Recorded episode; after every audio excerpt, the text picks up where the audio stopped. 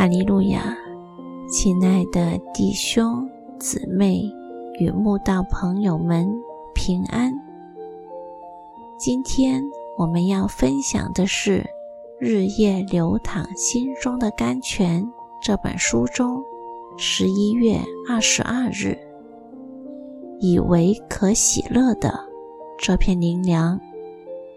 本篇背诵金句。哥林多后书十二章十节：我为基督的缘故，就以软弱、凌辱、极难、逼迫、困苦为可喜乐的，因我什么时候软弱，什么时候就刚强了。若有问卷调查问你，什么是你以为可喜乐的？我想大家的答案绝对不会是软弱、凌辱、极难、逼迫、困苦等人们以为痛苦的事，因为人的天性都是厌恶受苦的，怎有可能有人会以这些避之唯恐不及的患难？为可喜乐的呢？但有一个人跟我们不一样，那就是使徒保罗。他不是以奢华宴乐、安逸享受为他喜悦的，反倒是以人们远避的事为可喜乐的。不过他会这样说，是有前提的。就是为基督的缘故，他才会以患难为可喜乐的。保罗为了基督，可以放弃荣华富贵，享受患难艰苦，因他知道为主牺牲奉献，必可得到天上荣耀冠冕，因他知道。靠主可以拥有在地如天的信仰高峰。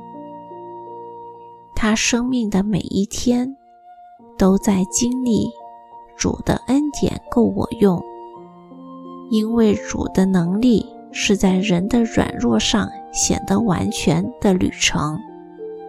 所以保罗更喜欢夸自己的软弱，好叫基督的能力复庇他。因他什么时候软弱，有了神的帮助扶持，什么时候就刚强了。人只有在最软弱、最绝望、最痛苦、最困乏的时候，才会寻求神，因为在那最艰难的时刻，所有人间的帮助都无用了。除了仰望神，再也没有别的出路，人们也才会下定决心追求神。这也是神常把我们置于试炼中的美好旨意。让我们学习保罗，以软弱、凌辱、极难、逼迫、困苦为可喜乐的吧。因为所有的患难痛苦，都是得恩典祝福前的序曲，也只有经过苦难序曲，才能借此向神祈求更多的福气；也只有经过患难的洗礼，才有可能成为基督精兵。就像所有体育竞赛的选手。